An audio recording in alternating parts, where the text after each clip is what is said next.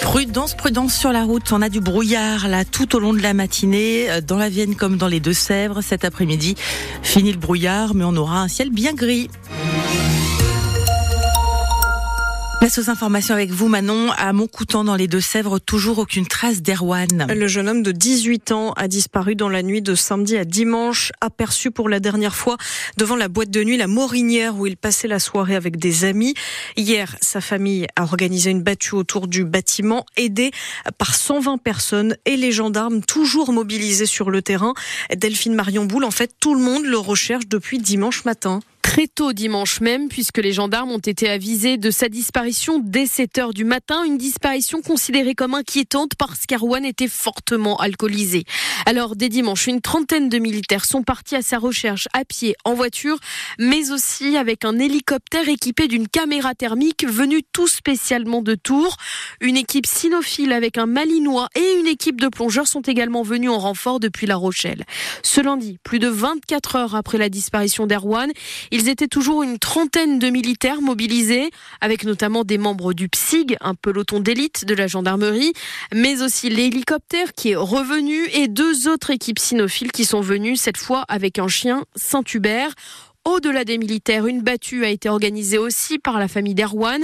Pendant plus de trois heures, 120 personnes ont fouillé méticuleusement les abords de la discothèque, sans résultat. Les précisions de Delphine Marion Boule que vous retrouvez sur francebleu.fr avec notamment l'avis de recherche et la description d'Erwan.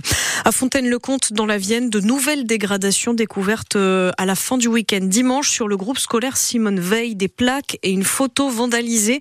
C'est la deuxième fois. Elles ont été taguées et rayées la maire de la commune se dit abasourdie et en colère. Elle dénonce un acte à connotation antisémite. Toujours dans les Deux-Sèvres, les travaux de la bassine d'Epan doivent bientôt commencer. La COP de l'eau 79 précise dans un communiqué en ce début de semaine que la pose des barrières de sécurité doit avoir lieu cette semaine pour le lancement du quatrième chantier de la retenue d'eau dans le département. Et ce, malgré une grosse contestation, une nouvelle mobilisation annoncée d'ailleurs par les anti-bassines au mois de juillet. Cette bassine de 230 000 mètres cubes doit bénéficier à 12 agriculteurs. Les syndicats agricoles, eux, se remobilisent à 10 jours du début du salon de l'agriculture. La FNSEA et les JA demandent au gouvernement d'aller plus vite dans ses annonces pour le monde agricole sous peine de relancer une mobilisation. Gabriel Attal reçoit les dirigeants syndicaux dans l'après-midi. Emmanuel Macron doit le faire aussi. Ce sera la semaine prochaine. De son côté, la coordination rurale annonce une manifestation en tracteur jeudi en fin de journée à Poitiers, à Auchan-Sud et à la demi-lune. Le tribunal de commerce de Bordeaux se penche aujourd'hui sur l'avenir d'un millier de salariés des Galeries Lafayette, ceux des 26 magasins, dont Niort, placés en procédure de plan de sauvegarde depuis un an, parce que détenus par l'homme d'affaires Michel Ohaillon, qui a déjà fait faillite avec Camailleux ou encore Gosport. Et tous ces magasins, dont celui de Niort, donc pourraient basculer en redressement judiciaire. En football, ça y est, on tient la première victoire de nos chamois niortais à domicile en 2024. Un succès décroché dans la soirée face à Nancy au bout du suspense. 2-1 après un but marqué sur penalty dans les toutes dernières minutes de jeu dans le temps additionnel. On a tout fait pour avoir cette victoire. C'est félicité à la fin du match euh, notre coach Philippe Inchberger. Lui s'est servi de son passé d'athlète de haut niveau pour survivre au bout du monde. Ce soir, dans la 25e saison de Colanta, vous allez découvrir le poids de vin Aurélien, originaire de Senon-sur-Vienne. Il fait partie des 20 aventuriers qui vont tenter d'aller au bout des 40 jours sur une île déserte. Et Anne-Livia Tolinki, il a quitté sa famille recomposée de 5 enfants pour faire le plein de sensations.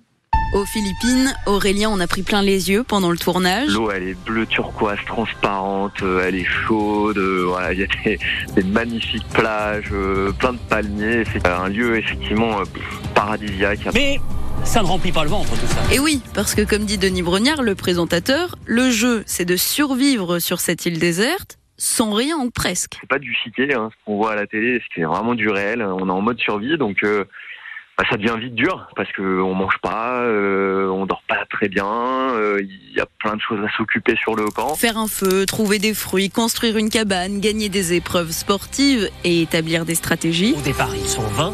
Dans 40 jours, il n'en restera qu'un. Justement, pour tenter d'arriver en finale, Aurélien aura deux atouts son quotidien de papa, élever cinq enfants ça prépare à tout, et son passé de champion d'athlétisme. Je suis un ancien sportif de haut niveau, donc euh, les défis, ça me parle. J'ai été euh, champion de France universitaire, sixième au championnat de France, euh, et euh, quoi de plus gros que comme défi que Colanta Postuler, c'est de se dire de faire un truc de fou dans sa vie. Alors, jusqu'où ira-t-il dans l'aventure? Il faudra allumer votre télé tous les mardis soirs pour le savoir. Aurélien promet du suspense et du spectacle. Colanta, c'est donc ce soir à partir de 21h sur TF1. Vous retrouvez la photo et le portrait d'Aurélien en ligne sur francebleu.fr.